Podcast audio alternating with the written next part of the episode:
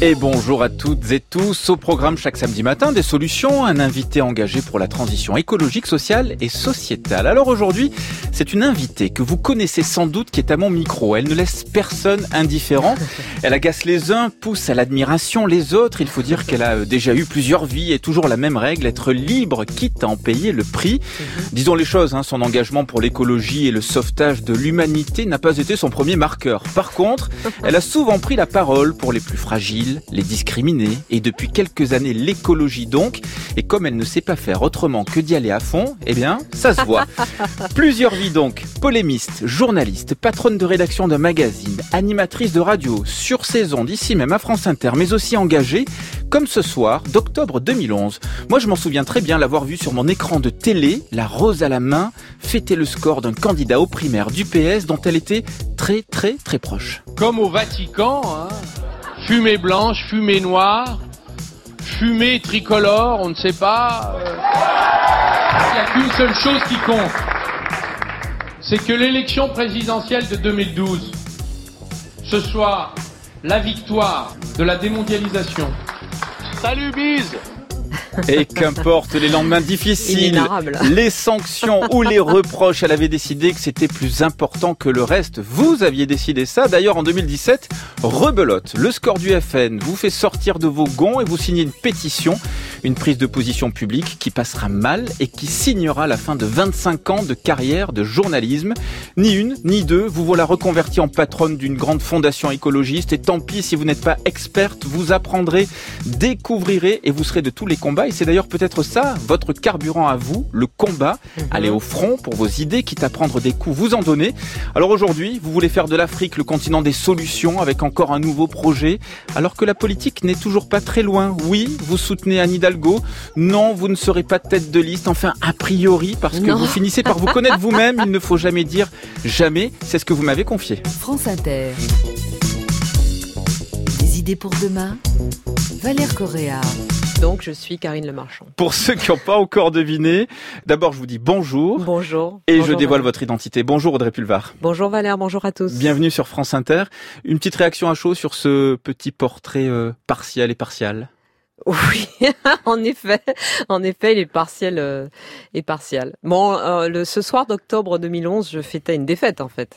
J'avais été totalement absente de la campagne de mon compagnon euh, d'alors euh, Arnaud Montebourg. Et le seul moment où je me suis sentie autorisée à me montrer, c'était le jour où c'était terminé pour lui puisqu'il avait été battu euh, à la primaire. Et donc je me suis dit voilà, il sort du jeu donc je peux euh, moi me montrer et mal m'en a pris. Ouais, c'est une très mauvaise idée. On sort du jeu avec 17%, on est placé aussi un peu en arbitre avec les reports des voix. Vous avez vu, ça lui a pas réussi, hein, mais bon.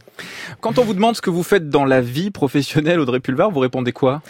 Oh là, j'ai bien du mal. J'ai du mal.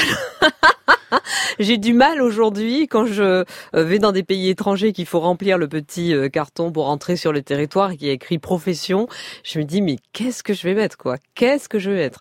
Je mets euh, si je mets journaliste, c'est plus tout à fait exact. Ce n'est même plus exact du tout si je mets militante écologiste, c'est pas une profession et puis en plus ça va inquiéter les autorités du pays où je me rends. Euh, alors je mets euh, CEO d'African Pattern, c'est-à-dire directrice générale d'African Pattern, qui pour le moment ne compte pas beaucoup d'employés, mais ça viendra. Alors en mhm. regardant euh, votre parcours, en préparant cette rencontre, je me suis posé cette question est-ce que vous êtes une une femme libre ou alors vous ne tenez pas en place Vous avez décidé mhm. de vivre sans vie, peut-être les deux? Ah là là, si je vous dis que je, je n'aime rien tant que le calme, le silence et le recueillement, je sais que j'ai peu de chances d'être cru, mais c'est pourtant la vérité. Comme beaucoup de gens qui ont, qui sont suractifs, qui sont très exposés, euh, euh qui, euh, qui prennent beaucoup de positions euh, et de coups, mais aussi, bon, voilà, c'est, personne ne m'oblige à le faire. Donc je ne me plains pas. Et bien, comme beaucoup de ces gens-là, je, je n'aspire à rien tant que euh, la paix, le calme, euh, l'écart de la vie publique et du débat public. Mais bon, il faut croire que ma nature profonde est différente puisqu'elle me pousse effectivement à m'investir, à me saisir d'un certain nombre de sujets. Comme vous le disiez tout à l'heure, euh, j'ai du mal à ne pas faire les choses à fond.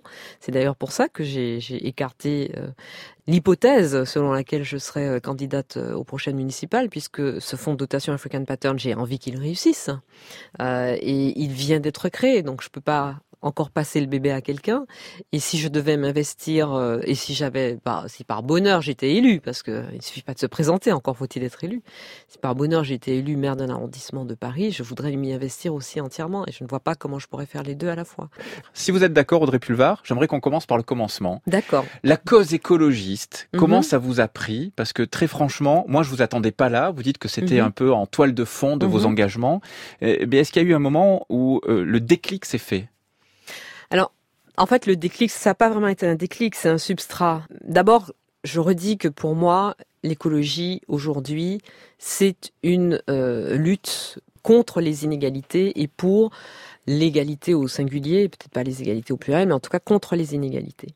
Parce que le phénomène de réchauffement climatique frappe d'autant plus qu'on est euh, moins fortuné, qu'on est plus précaire, plus on subit l'impact du réchauffement climatique. Et il est inimaginable, enfin certains l'imaginent, mais c'est pas mon cas, de mettre en œuvre des solutions de transition énergétique ou de transition écologique sans se poser la question de la justice sociale et faire en fait contre les populations.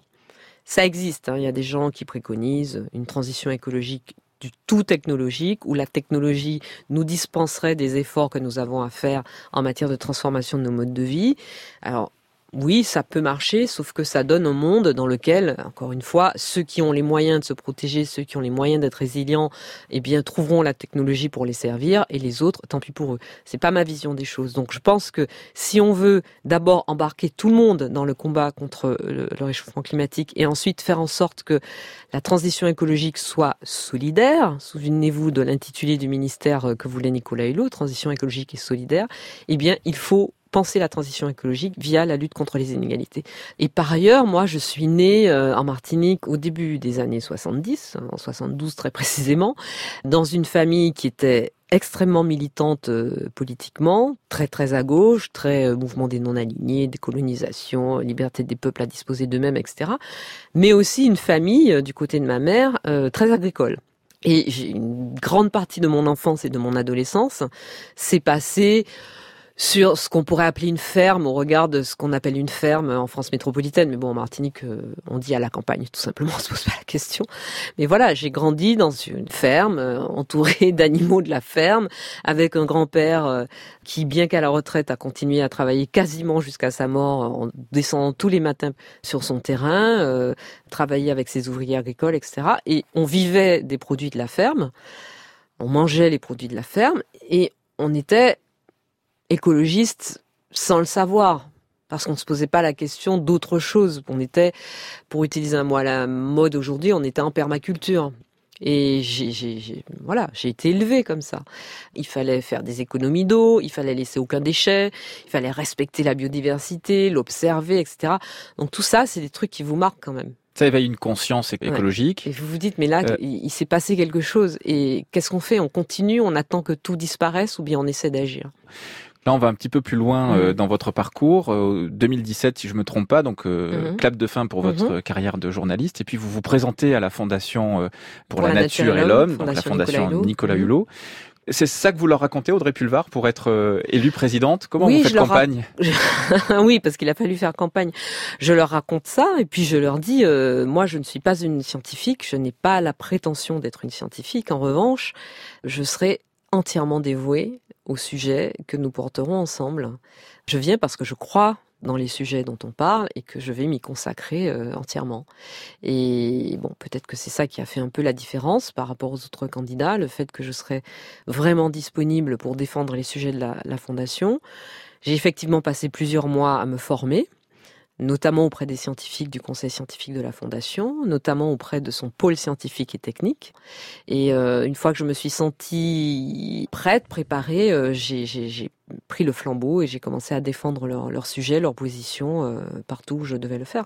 Avec pas mal de sujets du quotidien qui impliquent souvent de changer ses habitudes, c'est de ce moment particulier dont on va parler maintenant, la dernière fois que, par exemple, j'ai pris ma voiture. Bonjour Léa Minot. Bonjour Valère. Et cette semaine, on va à la rencontre de Denise qui habite Lyon. Et ça fait presque dix ans qu'elle n'utilise plus sa voiture pour ses trajets quotidiens en ville. Et pourtant, elle avait désiré sa voiture lorsqu'elle était étudiante et qu'elle passait des heures interminables à attendre le bus. La fac à Lyon était euh, à l'extérieur de la ville, euh, près du périphérique. et euh, j'y allais en, en bus. Je m'appelle Denise et la dernière fois que j'ai pris ma voiture, c'était en 2011. Attendre un bus, on se sent mais misérable. On a le temps de, de penser, de penser à soi, et pour peu qu'on soit pas hyper optimiste dans la vie, euh, quand le bus arrive, vous êtes vraiment euh, proche du suicide, quoi. J'ai passé mon permis euh, à 22 ans. La première voiture que j'ai eue, c'était la voiture de mes parents qui était en bout de course. C'était la liberté, c'était un rituel de passage. Ça y est, je suis adulte, je suis autonome, je vais où je veux, quand je veux. C'était ne, ne plus être euh, vulnérable en plus. Quand on est une femme, euh, on est un gibier. Quand on marche euh, le soir, il faut toujours anticiper. Donc j'allais aux soirées en voiture, j'allais à mon travail ou à mes stages en voiture. Pour faire un kilomètre, je prenais ma voiture en ville. J'adorais conduire, j'adorais me garer, euh, j'adorais avoir des gens dans ma voiture, on chantait à tue-tête, euh, c'était comme si on faisait des mini-booms assis dans ma voiture, jusqu'à ce que le garagiste me fasse signer une décharge, euh, comme quoi si j'avais un accident, il ne serait pas responsable. J'ai acheté ma première voiture quand j'ai eu enfin un travail. J'habitais dans un, quartier populaire et nocturne, donc souvent j'étais garée en face de bar. Et il y avait souvent des gens qui étaient installés sur le capot, qui roulaient leurs joints. Donc euh, j'attendais qu'ils finissent de rouler pour pouvoir moi-même rouler avec ma voiture. Surnommé euh, le salon de thé. Et je l'aimais beaucoup. C'était comme une chambre. C'était mon intimité, quoi. Moi, j'avais l'impression d'être euh, dans un chez-moi roulant. Un moment donné, j'allais travailler euh, à la campagne. Et donc là, je voyais euh, tous les gens qui allaient travailler à Lyon, par choc contre par choc, chacun seul dans sa voiture. Et finalement, moi, j'étais dans la même euh, situation. Et je trouvais ça, mais complètement absurde. Et ça me mettait de plus en plus mal à l'aise. Ça montait, ça montait. La colère. C'est pour ça qu'on est hargneux en voiture. C'est parce qu'en en fait, on est en colère contre nous-mêmes. Le fait de se déplacer en ville, de chercher une place, de voir les paysages que je connaissais se rétrécir, je me disais mais là avant il y avait un champ. En étant en voiture, on cautionne cette pratique qui est de, de goudronner euh, tout ce qui reste de végétal. Ça, ça me rendait folle, ça me déprimait quoi. Et j'étais dans un comportement tellement paradoxal ça tenait plus la route que d'avoir une voiture. Eh bien, c'est mon ami qui, a pris la décision, qui a dit ça suffit. Au début, j'ai eu un peu de mal. Pour moi, euh, utiliser les transports en commun, c'était revenir en arrière. Et j'ai mis à peu près une semaine à me réadapter aux transports en commun, jusqu'à ce que je m'aperçoive quand même très vite que en fait on était complètement détendu. Et puis on peut faire des tas de choses dans le bus. Et puis surtout, euh, comme j'ai pas d'enfant, je renouais avec la jeunesse. Je me mettais à jour des nouvelles expressions. euh, et puis je marchais aussi beaucoup plus. Donc je renoue avec le territoire. Et les transports en commun, c'est vraiment des lieux de d'humanité. Enfin, on voit où on en est un peu, quoi. Je suis dans le monde. Et en vacances, là, c'est vrai que on rencontre des gens. Il nous est arrivé d'aller faire des courses au supermarché à pied et de revenir tellement chargé que c'était pas très malin. Donc là, on a demandé à des gens s'ils n'allaient pas dans notre direction et effectivement, ils y allaient. On a passé du temps avec des gens qu'on n'aurait jamais rencontrés si on avait eu une voiture. Quand on a une voiture, en fait, on a des destinations, on y va, on revient, et au milieu, il se passe rien. Alors que quand on est dans un lieu qu'on ne connaît pas, à pied, et chaque jour est une aventure, je veux être responsable des traces que je laisse sur l'environnement. Donc, moins j'en laisse, plus je suis contente. Bien sûr, il arrive parfois à Denise et à son ami de louer des voitures car certains territoires ruraux proposent peu de transports en commun ou de covoiturage et c'est sans doute là tout l'enjeu des petites communes de faire du déplacement quotidien une affaire collective. Merci Léa, à la semaine prochaine. Audrey Pulvar, vous avez laissé vous aussi votre voiture, vous l'avez revendue. Ouais, je l'ai rendue au passé au garage. Qu'est-ce qui s'est passé? Bah, Écoutez, moi j'aurais pu reprendre mot pour mot ce que Denise a dit, à une différence près, c'est qu'en plus, moi j'aurais ajouté la vitesse parce que j'ai adoré conduire. Alors j'ai eu tous les modes de transport. Hein. J'ai été à pied, euh, bien sûr. J'ai été longtemps en piéton. Euh, j'ai été longtemps euh, à vélo, à bicyclette, bien avant l'arrivée du Vélib à Paris. Pendant trois ans, j'avais mon vélo, je faisais tout avec. j'ai été en scooter, puis j'ai été en voiture. J'ai grandi en Martinique, donc euh, été insulaire. J'avais déjà la sensation d'être très limitée euh, du fait de cette insularité. En plus, la Martinique, c'est petit. Et euh, en Martinique, les transports en commun, à l'époque, c'était vraiment très, très aléatoire. Donc la voiture, pour moi, le fait qu'un jour j'aurais mon permis et que je pourrais avoir une voiture, c'était quand même quelque chose qui représentait moi le, summum de la liberté. Je l'ai pas eu tout de suite. Hein. Été étudiante, j'ai fait pris le train. Encore une fois, j'ai pris les transports en commun et tout. Mais le jour où, effectivement, quand j'ai commencé à travailler, j'ai mon permis à 22 ans. Denise faisait 21 ans, je crois, ou 23, 22. Et quand j'ai commencé à travailler, que j'ai pu avoir une voiture, ça a été une espèce d'accomplissement. Et puis j'étais très macho en voiture. D'abord, j'aimais, euh, d'abord, j'aimais les grosses voitures, ah, pas, pas, les voitures qui font mhm. du bruit hein, comme les garçons, mais les grosses voitures bien massives euh, qui prennent de la place. Et j'adorais conduire. Mais comment vous avez fait pour la lâcher cette voiture Alors, alors j'ai été un peu contrainte parce que j'ai perdu des points sur mon permis et puis j'aimais la vitesse. J'aimais euh, j'aimais rouler sur les routes, partir l'été, conduire toute seule sur 2500 votre permis quoi en fait, 2500 km. Non, j'allais repasser sur 2500 km, ça me faisait pas peur. Et j'avais la conscience tranquille parce que je roulais en diesel et qu'on m'a expliqué pendant des années que le diesel n'était pas polluant, mhm. que le diesel n'émettait pas de gaz à effet de serre. J'ai cru ça. Et puis il y a cinq ans, euh, j'ai changé de vie. Et puis je me suis dit, je suis dans une ville, Paris, j'ai la chance de vivre dans, intramuros dans une ville où il y a des tramways, des bus, des métros, des pistes cyclables, toutes sortes de mobilités euh, autres que la voiture voilà, soyons un peu responsables. Quoi. D'accord, donc l'envie d'être responsable aussi. L'envie d'être responsable, l'envie de mettre un peu de conformité entre mes actes et mes paroles. Et vous dites être une, une vélo taffeuse. Vous râlez aussi beaucoup hein, sur les automobilistes, on ah ben voit sur les réseaux sociaux. Ah oui, ils font n'importe quoi. D'accord, vous allez nous expliquer tout ça là tout à l'heure. Et puis il y a votre nouveau dada aussi dont j'aimerais qu'on parle, l'Afrique des solutions, ça s'appelle mm. African ah, c'est pas seulement un dada. C'est en tout cas votre nouveau projet dont on va parler après l'IDO sur France Inter.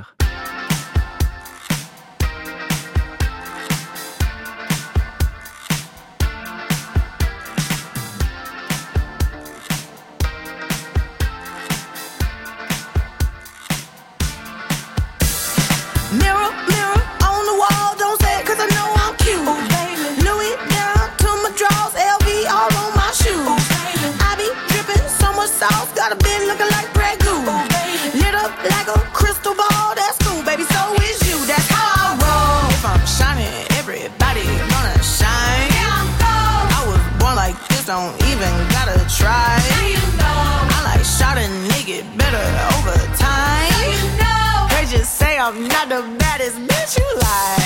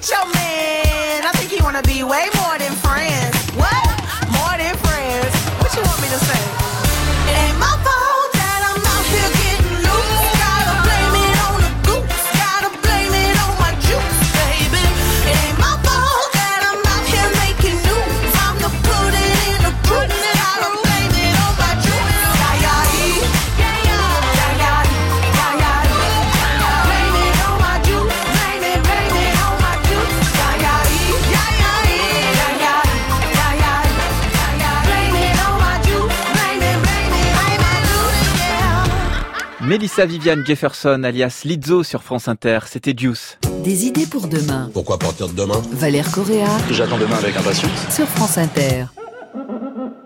Avec Audrey Pulvar, ancienne journaliste, actuelle engagée et désormais patronne d'un fonds de dotation African Pattern. C'est ça Audrey Pulvar? Ouais. De quoi African s'agit-il? Pattern, le modèle africain. Bah, il s'agit euh, d'élaborer un nouveau modèle de développement économique et social durable de long terme à partir des savoir-faire africains pour les Africains et par les Africains, puisque je, je mobilise euh, autour de moi euh, des scientifiques africains, des démographes, des philosophes, euh, des économistes, des anthropologues, des sociologues, des spécialistes du climat, essentiellement africains, pas que, mais essentiellement du continent africain, de toutes les parties du continent africain, pour qu'on élabore ensemble cette plateforme de politique publique qui mettrait de, l'écologie et euh, de la durabilité dans toutes les politiques publiques menées par tel ou tel gouvernement qui voudra bien adopter ce modèle en partant du principe que beaucoup d'organisations euh, déjà à l'œuvre dans les sociétés africaines, dans les populations africaines, dans beaucoup de pays et singulièrement dans la zone sahélienne, répondent déjà aux impératifs de sobriété, de responsabilité, de durabilité. Ça veut dire que sur le terrain, il Mm. se passe finalement dans les faits ce qu'il faudrait faire de manière plus globale. C'est là que vous voulez Voilà. intervenir pour être le pont entre ces deux univers? Oui, il s'agit euh, pour nous de modéliser ces expériences qui existent déjà sur le terrain, que ce soit en matière d'agroécologie, d'agroforesterie, d'énergie renouvelable, de sobriété énergétique, de low-tech, euh, d'économie sociale et circulaire, de recyclage, sur tous ces sujets-là. Il y a un certain nombre d'organisations collectives, spontanées, des sociétés qui ont eu lieu depuis des décennies dans plusieurs pays africains, pour plein de raisons, parfois par tradition d'ailleurs. Euh, et l'idée, c'est de, de modéliser scientifiquement ces habitudes de vie des populations pour en faire une plateforme de politique publique et pour que l'épicentre de la révolution écologique mondiale que l'ensemble des militants écologiques appellent de leur vœu, eh bien, soit sur le continent africain, parce que ce continent a évidemment beaucoup à nous apprendre. Révolution écologique euh, mondiale Mhm. à l'échelle d'un continent. On voit que Mhm. vous êtes toujours euh, très ambitieuse. hein. Je suis toujours très modeste hein, dans mes dans mes paris, Euh, là, mais je ne suis pas seule. Mais singulièrement, et tant mieux, euh, Mhm. on a souvent euh, l'Européen posé en sachant face à l'Africain. Là, vous, vous partez du constat, parce que vous avez comparé les deux, finalement, les solutions en Europe et en France, avec la Fondation pour la Nature et l'Homme, et puis là, avec African Pattern, vous considérez finalement qu'on a beaucoup à apprendre des Africains, non? Ah mais bien sûr, bien sûr. Encore une fois, le, le- le principe au départ d'African Pattern, c'est de euh, mettre au service du continent africain euh, des réflexions, des savoirs, des pensées africaines. Et si ça peut servir de modèle pour l'hémisphère nord, c'est aussi un petit peu notre objectif, tant mieux. Mais euh, moi, je ne suis pas du tout euh, en position de surplomb à venir dire aux Africains ce qui est bon pour eux. Je, je, je mets ensemble des personnes africaines qui réfléchissent ensemble à un, un projet pour leur continent et je porte ce projet et je le défends et euh, je vais le porter, je vais le défendre parce que là on est au tout début. Mais les savoir-faire, ils sont déjà là. Genre quoi, par exemple? Donnez-moi un exemple vraiment Bah, remarquable genre de ce en que vous avez vu. Genre euh, en agroécologie. Alors il y a énormément. Vous savez, euh, il y avait un petit projet là en France euh, d'une zone à défendre à Notre-Dame-des-Landes qui J'en ai entendu parler, Vous en avez entendu Mm, parler. mm, hein. mm. Euh, donc l'objectif des zadistes, au-delà d'interdire l'aéroport, c'est quand même d'installer une zone de vie un peu différente, un projet de vie collectif un peu différent. Et bien ce projet-là qui marche, je l'ai rencontré des tas de fois sur le continent africain. Je l'ai rencontré par exemple au Burkina Faso euh, sur un projet qu'on va soutenir qui s'appelle la ferme Azeden, où une douzaine de villages depuis euh, une vingtaine d'années se sont organisés pour exploiter en commun plusieurs hectares de terre en agroécologie, euh, d'abord pour mettre en place un système d'autosuffisance alimentaire dans un pays et dans une zone où la famine frappe, et ensuite pour commencer à dégager un certain revenu, notamment pour les femmes, etc., former les jeunes. Et c'est un endroit où il y a une école primaire euh, et euh, petit début de- de- d'école secondaire, où il y a aussi la possibilité pour les jeunes euh, de se former aux techniques agricoles et devenir des techniciens agronomes, où des femmes sont autonomisées parce qu'elles ont récupéré tout l'aspect pépinière et elles-mêmes reçoivent des formations, donc elles sont pas uniquement dans le manuel, elles sont aussi formées et peuvent dispenser des formations, où les décisions se prennent de façon collective, consensuelle et c'est un exercice de démocratie participative permanent et ça marche. Et c'est un, exemple qui est réplicable. La ZAD de Notre-Dame-des-Landes qui marche, je l'ai rencontré là-bas. Et il y a des tas d'initiatives comme ça qui existent, des tas d'organisations bah, je veux dire, le cliché de la solidarité euh, africaine, euh, ce n'est pas qu'un cliché, c'est aussi une réalité. Et nous, on est dans des pays dans l'hémisphère nord où on a toute la documentation, toute la réflexion sur ce qu'il faudrait mettre en place comme transformation de nos modes de vie et notamment aller vers plus de sobriété, plus de faire ensemble pour faire face de façon solidaire aux enjeux du réchauffement climatique.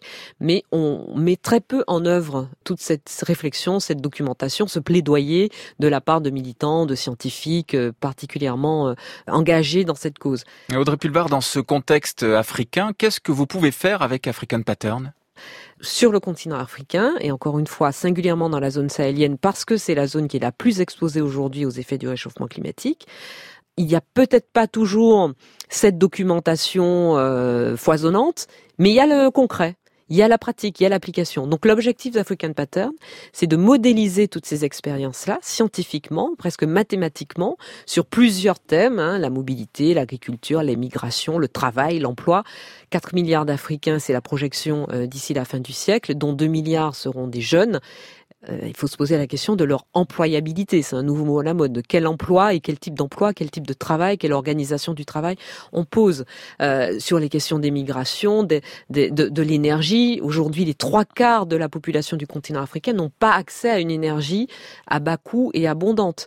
Ils en ont envie, hein donc on leur propose quoi? Du gaz, du charbon, du nucléaire, ou on fait de l'énergie renouvelable, c'est-à-dire du solaire, de l'hydro, euh, euh, de la Oui, donc c'est ça. African Pattern, c'est ça, ça, finalement. c'est identifier, modéliser et Voilà. essayer d'essaimer en poussant les, euh, les, les, en les, les poussant gouvernants, des, des les politiques, des ça gouvernements à adopter ce modèle. Mm. On a déjà le, le, le Burkina Faso euh, qui est très intéressé par le modèle.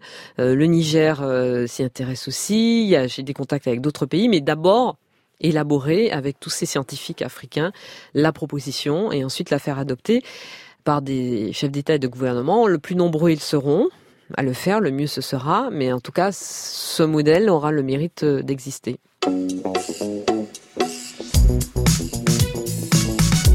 C'est ça le marché. Et là, tu regardes, c'est le marché des légumes.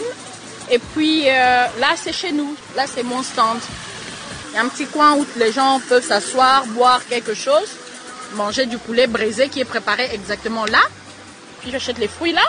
Et puis j'achète les confitures ici. Je vous ai proposé, Audrey Pulvar, euh, de nous faire découvrir une Mhm. initiative inspirante, justement, euh, venue euh, d'Afrique. Alors, vous nous emmenez en République démocratique du Congo, à la découverte de l'entreprise Manitech et sa fondatrice est en ligne. Bonjour, Sylvie Maloukiza. Alors, quelles sont vos activités avec Manitech? Euh, alors, nous avons trois lignes de production. Nous produisons des confitures, donc nous avons une confiserie. Et euh, nous produisons des pâtes à tartiner, notamment de la pâte d'arachide, mais sous plusieurs formes. Et nous avons des sauces euh, qui sont entièrement locales, 100% congolaises, qui sont inspirées de la tradition culinaire congolaise. Et euh, en général, nous essayons de produire naturel, 100% naturel, sans additifs alimentaires. Et nous sélectionnons les producteurs qui n'utilisent pas d'engrais chimiques. Euh, nous voulons garder euh, le côté euh, traditionnel, bio, naturel, euh, et ce, pas seulement pour le marché local, mais aussi pour le marché euh, étranger, parce que nous savons que euh, le bio est de plus en plus recherché. Il a tendance à disparaître, faut qu'on le remette sur les rails. Sylvie Maloukiza, fondatrice donc de Manitech, cette entreprise euh, en République démocratique du Congo. Merci beaucoup d'être euh, intervenue dans euh, Des idées pour demain à l'invitation donc d'Audrey Pulvar. Comment vous pouvez justement Audrey aider Sylvie dans cette initiative avec euh, Mhm. African Pattern concrètement? Mais c'est la mettre en contact euh, avec euh, des, euh, des personnes, euh, soit ici, soit ailleurs d'ailleurs, parce qu'on a des contacts aussi euh, euh, aux États-Unis, euh, qui pourront l'aider à structurer encore mieux euh, son activité, même si elle est déjà euh, très très avancée, et les aider à structurer les filières, parce que j'ai- rencontré Sylvie, mais j'ai aussi rencontré euh, Jonas, un jeune euh, agriculteur qui euh, ben, qui était un de ses euh, fournisseurs, notamment euh, en arachide, qui est en bio, qui est en en agroforesterie et qui me dit mais le problème c'est qu'elle me demande 400 tonnes par jour et j'ai pas la capacité. Ah oui, c'est quand même énorme. mais ouais, oui, ouais, c'est ouais. beaucoup et Mm. donc euh, et c'est un de ses fournisseurs et lui, il aimerait qu'on l'aide aussi à structurer la filière pour continuer pour rester en agriculture bio mais pouvoir fournir de, de telles quantités. Tout ça évidemment en, en- en soutenant euh, l'emploi et l'inclusion. Alors tout ça c'est pour African Pattern, donc il y a un Mhm. site internet évidemment, on va Mhm. tout vous mettre sur la page de l'émission. Euh, Mais au-delà d'African Pattern, il y a vos engagements. Mhm. Depuis que vous êtes passé par la Fondation pour la Nature et l'Homme, moi je vous ai vu souvent dire, euh, ben voilà les petits gestes qui comptent, les petits gestes aux grands effets, euh, il faut moins faire ceci, il faut essayer de faire cela, etc. Et forcément, ben, on a envie de savoir vous, vous faites quoi dans votre quotidien à vous? J'espère que vous allez tout nous dire ou presque. hein. Euh, on va faire un petit détour si vous le voulez bien par la planète musique Yes. avec M et Camélia Ah, Jordana. génial. C'est Maasai sur France Inter. Tu penses à quoi? Aux rêves inutiles. Loin d'être sage, je songe comme un singe des villes. Tu penses à quoi? Ému par l'univers, quand ma vie danse en transe au bras de l'enfer.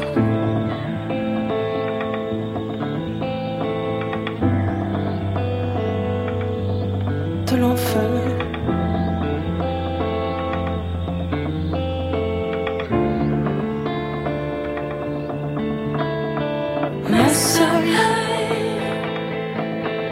Ces histoires Maasai Et tous ces visages Maasai Si souvent. Si souvent. Toute une vie qui s'étonne dans ce miroir subtil, fatal, ce regard sans âge qui résonne millénaire des visages. Ma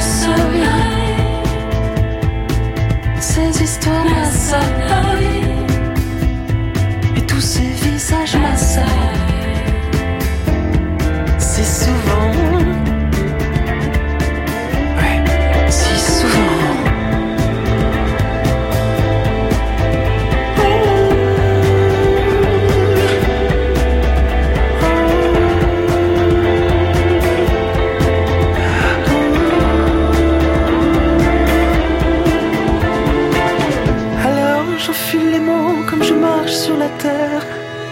Loin de cette vie toxique, je m'envole dans les airs.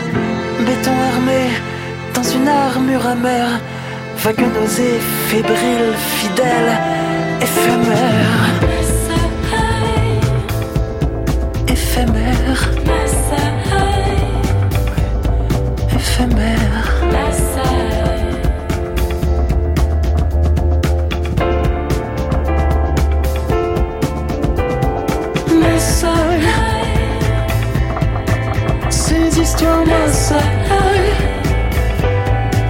Et tous ces visages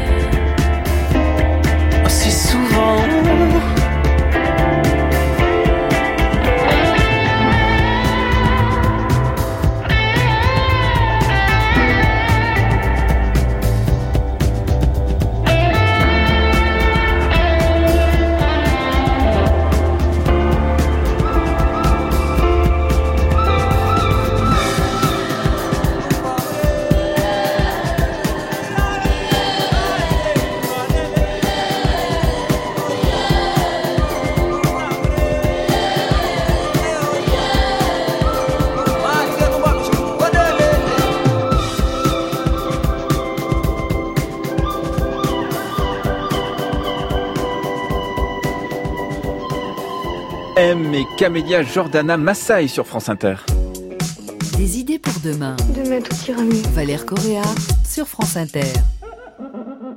Audrey Pulvar est mon invité. Alors Audrey, vous roulez à vélo, euh, vous râlez d'ailleurs suffisamment sur les réseaux sociaux pour que ça se sache. On disait Ah tout à l'heure que mais quand je on est en pas voiture, on râle. râler, oh là là. Qu'est-ce que vous avez appris des automobilistes dans Paris, Audrey Pulvar? Oh, rien que je ne sache déjà. J'ai été automobiliste dans Paris, j'étais comme tous les autres, je râlais, euh, je pestais, j'étais désagréable, je me précipitais pour avoir la, la, la place, etc. En revanche, j'ai jamais euh, cogné de vélo, euh, ni jamais fait mine de vouloir écraser un piéton, ce que je vois par contre assez souvent. Non, C'est quoi, c'est la place des uns et des autres, est en- est euh, difficile, Mm, mm. d'autant plus que le, le- les différents maires de Paris, parce que ça ne re- remonte pas qu'à Anne Hidalgo, il y a eu quand même euh, les mandats de Bertrand Delanoë auparavant, euh, ont décidé euh, depuis une quinzaine d'années de réduire, et c'est quelque chose de très bien, la place de la voiture individuelle dans la ville. Donc la vie des automobilistes est compliquée, ils sont énervés, euh, ils comprennent pas pourquoi on, on les empêche de rouler, et donc euh, ça rend la cohabitation avec les euh, cyclistes particulièrement difficiles. Bon, il y a aussi des cyclistes qui font des bêtises, il faut, Mm. faut bien le dire, mais euh, euh, globalement, euh, vélo contre voiture, c'est souvent la voiture qui gagne au détriment euh, très fort du cycliste. Donc voilà, moi je pense que chacun peut y mettre du sien pour qu'on cohabite euh, sans trop de difficultés. Euh, hélas, c'est pas la tendance actuelle. C'est vrai que quand on est en vélo, euh, entre vélos cyclistes, on s'insulte assez peu. Euh, On voit souvent des automobilistes, en revanche, s'insulter Ah oui, entre c'est eux. vrai que ça Bon. je crois que ça m'est jamais arrivé de ma vie de me prendre la tête avec un autre vélo, quoi. Il y a un débat qui a surgi un peu avant l'été, euh, il y a quelques semaines, la question du port du casque obligatoire ou non, hein, pour les Je pour les savais. cyclistes. Moi, je sais par exemple que j'ai failli me faire écraser il y a quelques Mm. semaines et je n'avais pas de casque. Et c'est Mm. vrai que le, le gars m'a dit, bah peut-être aussi que. J'ai dit, mais c'est vrai. Je, je- D'ailleurs, maintenant, je vais le mettre. Mm. Alors vous, vous dites, il faut pas rendre le port du casque obligatoire. Pourquoi? Non, je suis, je comprends qu'on conseille le port du casque. Bon, moi, c'est un peu une fois sur trois hein, que je le mets. Euh, je comprends qu'on conseille le port du casque parce que c'est vrai qu'il peut être utile. Surtout quand on tombe tout seul, en fait. Typiquement, il y a un obstacle qu'on n'avait pas vu, ou bien on a, on fait un écart, et Mhm. voilà. Euh, mais ce que je constate aussi, et je ne suis pas la seule à le constater, il y a des études qui ont été faites sur ça, c'est que quand on a le casque et qu'on est cycliste, on a tendance à se sentir plus protégé que si on ne l'a pas. Et il y a des choses auxquelles on fait moins attention. C'est mon cas personnellement. Moi, j'ai remarqué que quand j'ai mon casque, euh, voilà, c'est un peu comme quand on est derrière le volant de sa voiture, on devient un peu con euh, et on commence à insulter les autres automobilistes. Mais quand on a son casque de vélo, je dis pas qu'on devienne un peu con, mais on devient moins prudent parce qu'on on- on se dit implicitement qu'on est mieux protégé et euh, du coup on prend plus de risques. Et c'est pour ça que je pense que passer par l'obligation pure et simple n'est pas forcément la solution. De l'éducation, de l'incitation, oui. Peut-être qu'un jour on fera des casques de vélo aussi efficaces que les casques de moto, parce que l'efficacité des casques de vélo était remise en cause, et qu'on pourra les rendre obligatoires. Mais je pense pas que ce soit l'urgence aujourd'hui. Audrey Pulvar, dans cette émission, on parle beaucoup de solutions Mhm. et dans les solutions d'aujourd'hui, il y a souvent un parfum d'hier. Alors c'est Mhm. pour ça qu'on a décidé euh, cet été de faire venir chaque semaine Camille Dufetel, qui est rédactrice en chef du média spécialisé sur les solutions, idées, l'info durable, et qui va nous proposer de jeter un œil dans le rétroviseur. Bonjour Camille. Bonjour Valère.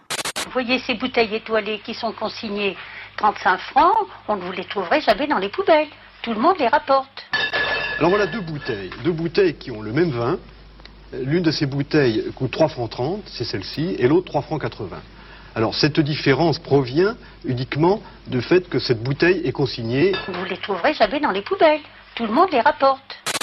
Bon, on l'a compris, on va parler consigne. Donc Camille, la consigne du verre notamment, et c'était légion autrefois. Eh bien oui, aujourd'hui on vit un peu comme s'il n'y avait pas de lendemain, on surconsomme, on prend et on jette comme si rien n'avait de valeur, mais ça n'a pas toujours été le cas. Avant, la consigne était assez courante. Les bouteilles de lait et de vin qu'on utilisait par exemple, eh bien on estimait qu'elles méritaient un peu mieux que la poubelle. On les ramenait chez son commerçant après les avoir utilisées et on récupérait une petite somme en échange. Elles étaient nettoyées et remplies à nouveau, donc on avait vraiment un cercle vertueux. On réutilisait au lieu de jeter. Oui, si je me trompe pas, on recycle euh, à peu près 90% du verre en, en France. Euh, mais ce que vous nous dites, c'est que la consigne, c'est mieux que le recyclage. Bien, la consigne, ça évitait en fait de faire chauffer un four à 1500 degrés pour fondre du verre et pour créer une nouvelle bouteille. On pouvait réutiliser une bouteille en moyenne aller une bonne euh, cinquantaine de fois. hein, C'était toujours ça de prix. Le résultat, globalement, c'est moins de déchets générés et moins de ressources et d'énergie utilisées par rapport au recyclage à partir du moment où la consigne est réalisée dans des conditions optimales. Du bon sens donc et des résultats, mais enfin ça n'a pas empêché la consigne donc de perdre euh, de la vitesse et ça, ça fait à peu près euh, une vingtaine d'années. Oui, alors à part dans le secteur de la restauration euh, notamment, on va dire qu'il n'y a pas vraiment eu de match entre une époque où tout doit se faire vite, où tout doit être pratique, et la consigne qui peut paraître un peu old school dans tout ça. Ça a le don d'ailleurs d'irriter euh, ma grand-mère Solange, hein, qui, euh, du haut de ses 93 ans, euh, a bien connu la consigne. Elle me disait encore il y a peu, non mais je n'arrive toujours pas à croire que vous ayez arrêté ce système. Eh bien oui, mamie, maintenant on jette le verre dans la poubelle de recyclage, On ne réutilise donc plus nos bouteilles et en plus de ça, on croule sous les emballages en plastique. Elle a levé les yeux au ciel. Ouais, on la comprend. Bon, la bonne nouvelle, Camille, dans tout ça, c'est que ça y est, on, on voit pointer le retour de la consigne en France. On dirait bien, oui, alors à des échelles plutôt locales, hein, mais on sent vraiment une effervescence autour de ça. Euh, L'impulsion aujourd'hui, elle vient de petites entreprises, de porteurs de projets. On a par exemple Jean Bouteille dans le Nord, Bout à Bout en Pays de la Loire, ou encore Ma Bouteille s'appelle Revient en Dromardèche. Et depuis le, le mois de mai, on entend aussi pas mal parler de cette plateforme d'e-commerce Loop, qui est d'ailleurs portée par une, une grande entreprise américaine. hein. Oui, Loop, effectivement. Alors, ça se passe à l'échelle de l'île de France pour le moment. L'idée, commander en ligne ces produits dans des emballages consignés qui sont récupérés par un transporteur pour être nettoyés avant d'être réutilisés.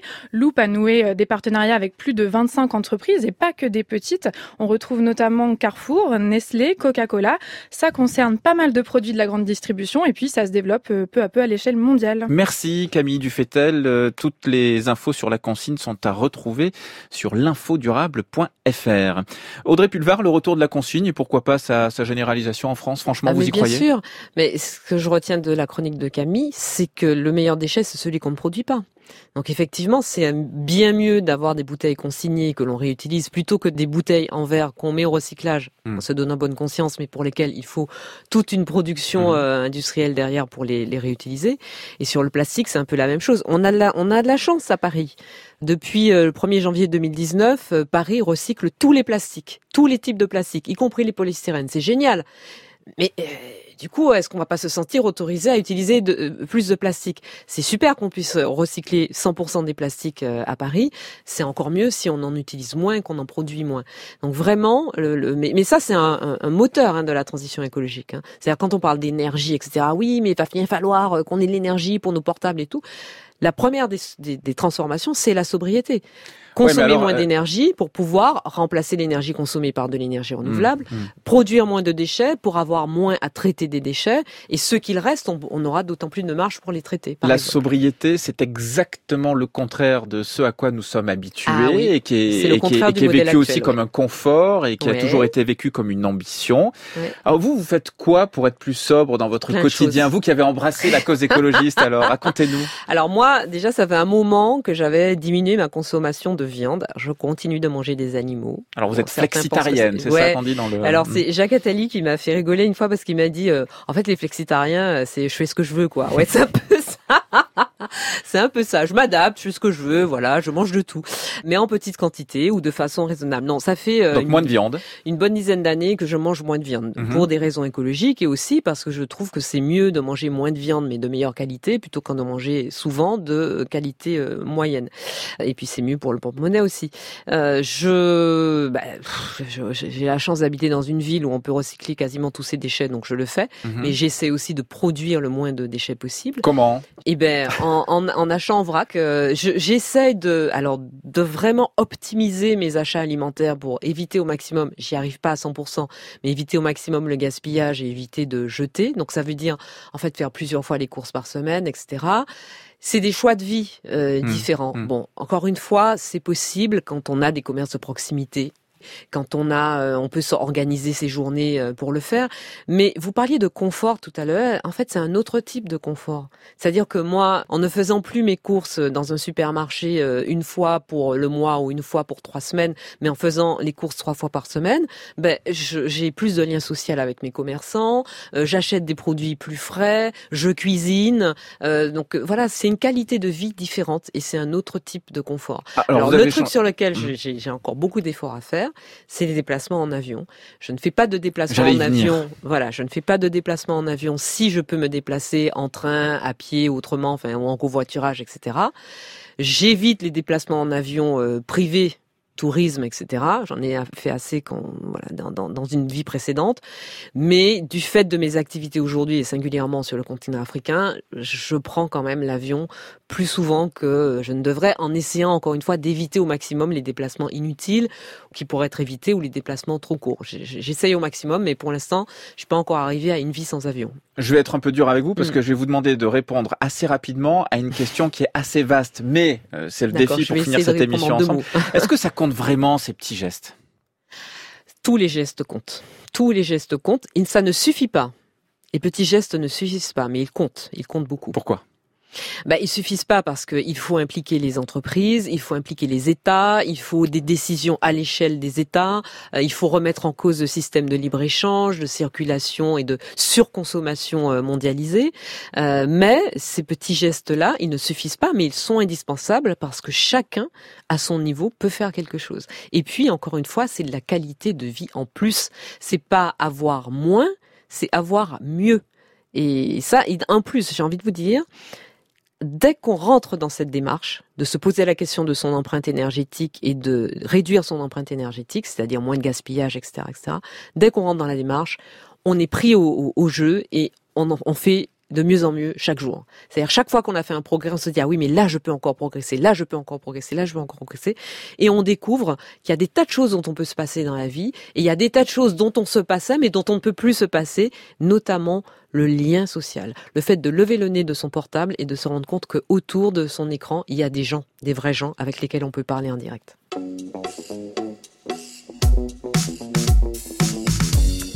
Merci beaucoup Audrey Pulvar d'avoir accepté mon invitation. Et la semaine prochaine, c'est Pablo Servigne qui sera à ce micro pour nous parler transition et effondrement. Et pour écouter des idées pour demain, c'est sur l'appli France Inter ou franceinter.fr. Cette émission a été réalisée par Jérôme Boulet, préparée par Antoine Vandeville, à la technique Pauline Laverdure et à la programmation musicale Chewbacca.